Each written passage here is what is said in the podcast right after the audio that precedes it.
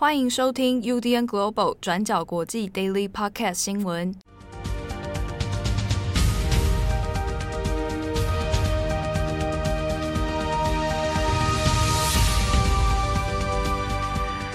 Hello，大家好，欢迎收听 UDN Global 转角国际 Daily Podcast 新闻。我是编辑七号，我是编辑惠仪。今天是二零二一年七月八号。诶，你知道七月八号是怎么样吗？怎么样？它是七号的隔天。那你知道六号是什么吗？七号的前一天。对，我们就以七号为中心来做一个推算。哎，我突然觉得，我一瞬间觉得很后悔讲出这一段话，我觉得自己非常的无聊。你觉得非常的羞耻，是不是？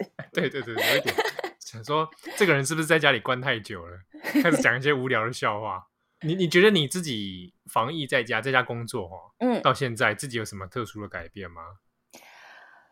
特殊的改变啊，就是不够自律吧？就发现说，哎，原来这么不自律呢。哦，在家里反而不自律了，是吧？每天你知道，就是睡到快工作的时候，就突然间跳起来，想说还没看新闻怎么办？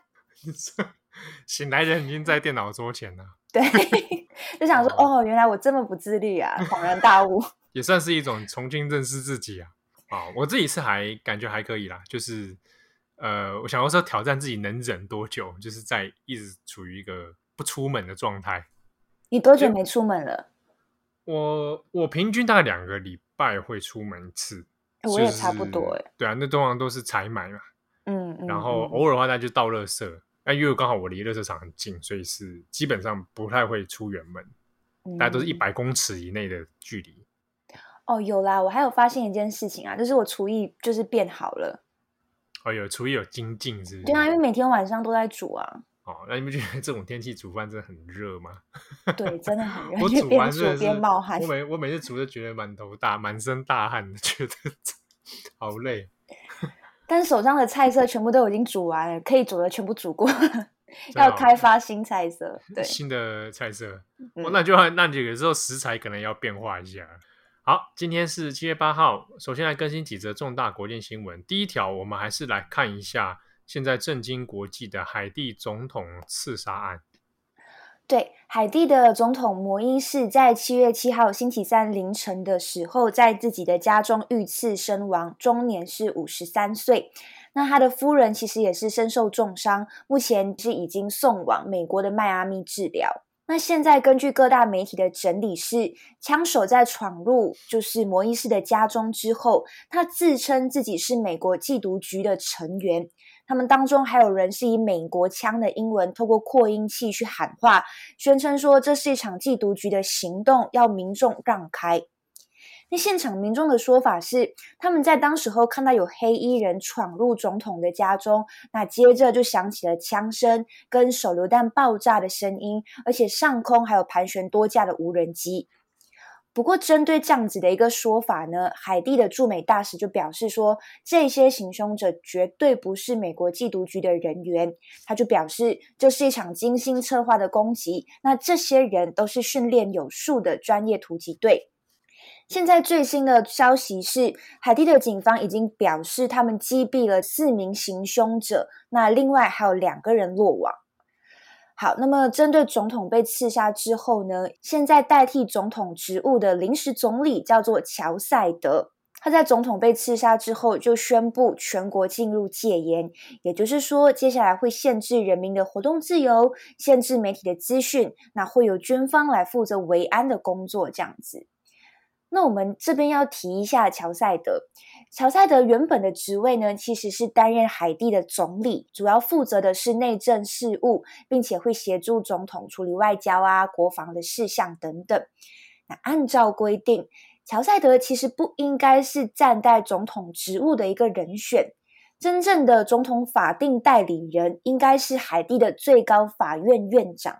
但是很不幸的事情是，这个最高法院院长在六月的时候因为染疫过世了。而且讽刺的事情也在于说，摩伊士原本打算要在这个星期解雇总理乔赛德，那另外再重新任命一个新的总理，结果在一切还都来不及处理的时候就被刺杀身亡了。所以我们可以看到的是，海地目前就是出现一个呃政治权力真空的现象。所以乔塞德目前掌握了多少权力？那后续是否会举行大选？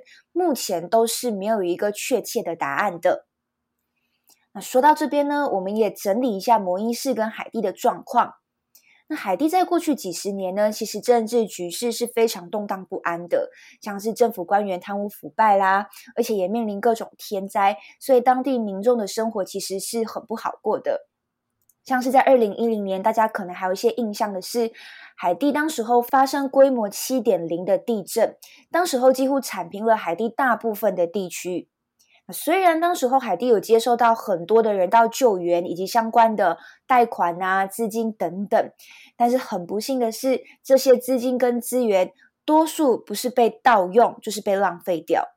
那接下来后续那几年，海地的经济其实也一直难以重整，犯罪率也持续攀升，于是民众就开始抗议，要求当时候的总统马德利下台。那也就是在这样子的一个契机之下，摩伊士就出来竞选总统了。摩伊士原本是因为出口香蕉的商人，他过去其实没有任何相关的政治背景。那当时他出来竞选的时候，民众原本就希望说，诶，摩伊士是一个商人，那希望他可以带领海地来恢复稳定，然后重振海地的经济等等。后来也很顺利的事情是，摩伊士在二零一六年的十一月就当选了海地的总统，但是是一直在二零一七年的二月才上任。但是这中间的问题就在于说，摩伊士的总统任期其实一直存在着争议。这当中的争议在于，刚刚我们有提到，摩伊士的前一任总统叫做马德利，那马德利是在二零一六年的二月下台。但是中间呢，因为有各种可能选举推迟的这些因素等等，摩伊士是一直到隔年二零一七年的二月才上任，也就是整整晚了一年。所以针对这样子的事件，反对派就认为说，海地的总统任期是五年，所以照理来说，应该是要从前总统马德立下台前开始算起，所以摩伊士应该是要在今年二月就要下台了。但是摩伊士就认为说不对，任期应该是从我上台的时候开始算起，所以我的任期应该是要到明年二零二二年的二月才结束。所以摩伊士在位期间呢，他其实是面临呃民众强烈反对的，认为说他其实是并非合法在位。像是海地在今年二月的时候就爆发了大规模的示威，当时会有成千上万的民众就上街抗议，指控摩伊士是一个腐败政权。那警方当时候还有发射催泪弹啊、橡皮子弹去驱散民众，造成有人死亡、记者受伤，而且当时候也逮捕了很多的反对派人士。那民众会上街、会愤怒的原因，其实也不只是针对呃摩伊士总统任期的这件事情而已。其他的主要原因也在于说，民众认为摩伊士在面对很多重大的危机的时候都缺乏作为，而且也没有相关的可能行政能力。例如，摩伊士在位期间，在位大概四年多，他就换过很多位总理。那就像我们上面提到的，原本乔赛德也是要在这周被撤换掉的。那而且在他的任职期间呢，呃，当地尤其是首都地区也不断发生帮派暴力跟绑架事件。BBC 这边就有一个数据统计说，海地目前拥有一千一百万的人口嘛，但是随着国内的状况很不稳定，然后经济状态也不好，当地将近百分之六十的人，他们的生活水平其实是已经低于贫穷线下的。而且最后还有一件事情，就是疫情的状况。海地目前呢是西半球唯一一个还没有获得任何疫苗的国家。那由于没有筛检，所以海地当地的官方对于疫情染疫的这些数据相对来讲是比较低的。但是按照人道救援工作者表示说，医院其实是已经处在一个崩溃的状态了。所以除了政治局势之外，摩伊士自己怎么去对抗疫情期间的一些作为，其实也是让民众非常愤怒、非常不满的。那依据现况看来呢，在现在的一个情况之下，海地的局势接下来会怎么演变？目前外界普遍也是持一个比较悲观的态度，那就是认为说接下来可能只会越来越混乱。那相关呢更详细的一个情况，呃，我们等一下也会把相关的延伸阅读放在资讯栏里面，大家都可以参考看看。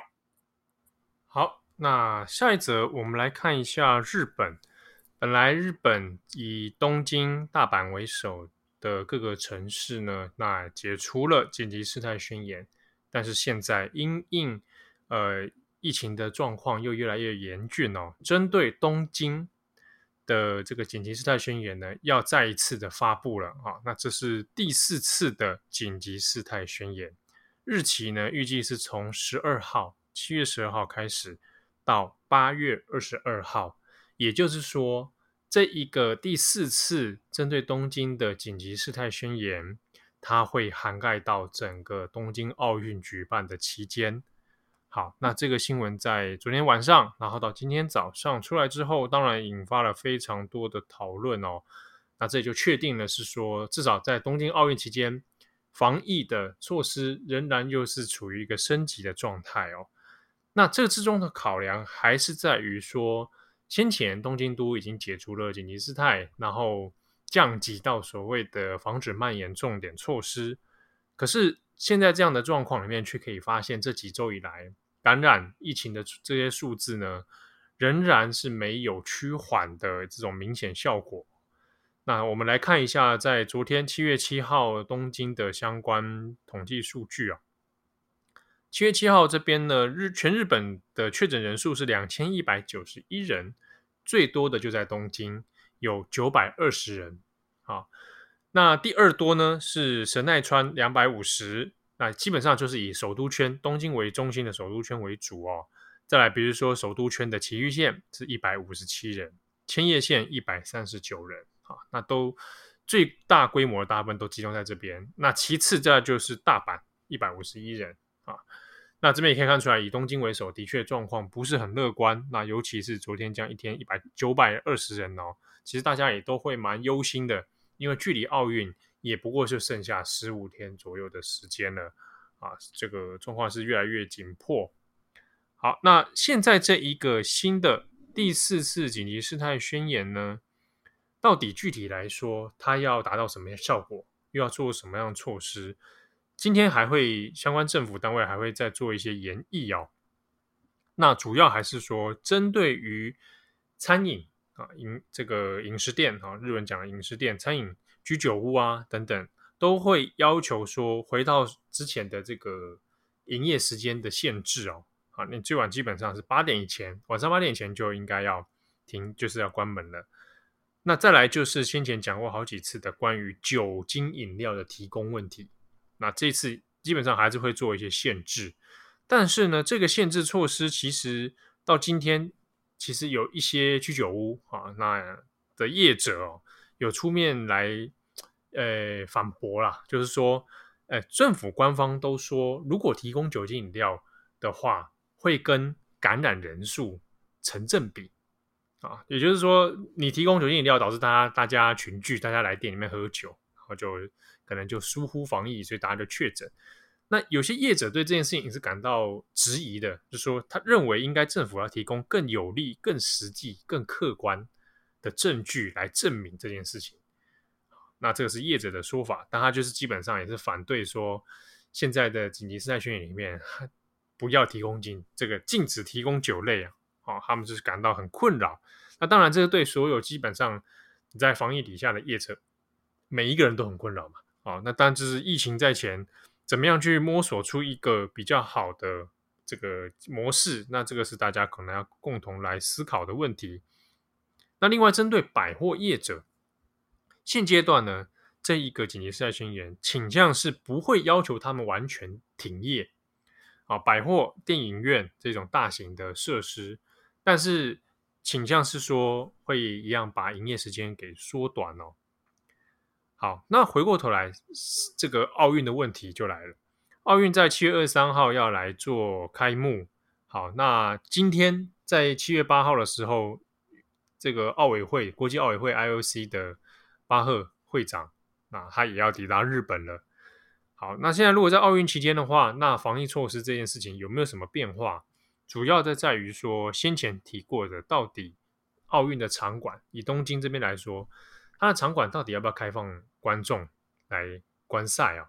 那先前有几个说法嘛，一个是说，呃，完全的都不开放，无观客比赛、无观众比赛。那另一种是说，那我们砍到百分之五十，一半以下，你的限制人数就是在一半以下，然后开出一个呃五千人以下，最多就是让你有五千人啊。那现在这一个政策到底要不要开放观众这件事情呢？预计是今天晚上，今天晚上日本会做出一个决定哦，有可能是变成完全的没有观众哦。那在这个状态之下来进行比赛哦。好，那另外是比较麻烦，在于说，因为东京都这边的疫情感染状况也是越来越多人，那也发现是说之中有一些确诊者还是东京奥运相关的工作人员哦。那之中呢，在根据今天七月八号的相关讨呃相关的新闻报道里面有讲到，目前截至到目前为止的，已经知道有十六个。是跟组织委员会、奥委会工作人员的相关人士是确诊的。好，那昨天是有看到，昨天是有发现两位跟这个呃相大会相关的业务哦，那他们就是感染确诊，但是不并不晓得这个确诊源他的感染途径是什么啊？那日本相关这边也没有再特别写出他的资讯哦。啊，那比较麻烦在于说，因为是内部的工作人员，所以有点担心啊，在。比赛之前，那这个东西会不会有所扩散呢？那另一方面，航空业者现在对于今天要讲的呃紧急事态宣言也是提出一些困扰啊，因为本来预计是说在七月二十二号开始，也就是开奥运开幕的前一天开始，本来会有连续的休假，那可能已经很本来很多是安排好说这个做国内的旅游。啊，那甚至这边有提到说，本来应该是要往冲绳去的，那现在因为整体来说，它的紧急事态宣言延长了，然后冲绳的状况也可能会跟着延长，所以航空业界这边现在也是觉得苦不堪言啊。那对于在一次的紧急事态宣言里面，大部分的业者所表达的情绪都是觉得啊，怎么又来了啊？现在有点不知所措。那之中，比如说像一些百货业，它是来说。有点搞不清楚，现在在紧急事态宣言之下，到底那个防疫的措施哦，跟之前那个降级的重点，呃，防止蔓延重点措施到底有什么不同？啊，那之中到底要怎么拿捏那个界限？什么可以做，什么不能做？很多业者觉得自己也是觉得模糊不清呐。好，不过如果我们去看社会舆论的话呢，呃，如果去看雅日本雅虎底下的一些舆论投票。是差不多有七成以上都觉得，哎，这个防疫措施就是应该要做好啊，赶快来宣布这个紧急事态宣言啊。那之中当然也是有人觉得说，哎，无可奈何啊，或者是觉得不管怎么样来来讲，政府的反应总是会慢半拍啊。那这是从过去一年多以来反复在验证的事情哦，就是在针对防疫中。状态之下呢，其实也没有一个很清楚完善的一个逻辑存在啊。因为先前在解除紧急赛宣言的时候，大家也就在讲，会不会一解除之后，那马上数字就飙起来啊？那果然，这以后果来看，的确是这样子。所以中间到底是政府的防疫措施有哪些瑕疵，还是普遍的民众对于防疫的观念跟防疫的措施，其实也不是那么在意啊？那跟网络上面的舆论又好像又形成了一些。对比，这之中就是有蛮多令人困惑的地方。好，那总体而言呢，那因为东京奥运也在倒数了，所以后续的相关会怎么样进行？那我们可以再做持续观察。好的，那以上是今天的 Daily Podcast 新闻，我是编辑七号，我是编辑慧仪，我们下次见喽，拜拜。感谢大家的收听，想知道更多详细内容，请上网搜寻转角国际。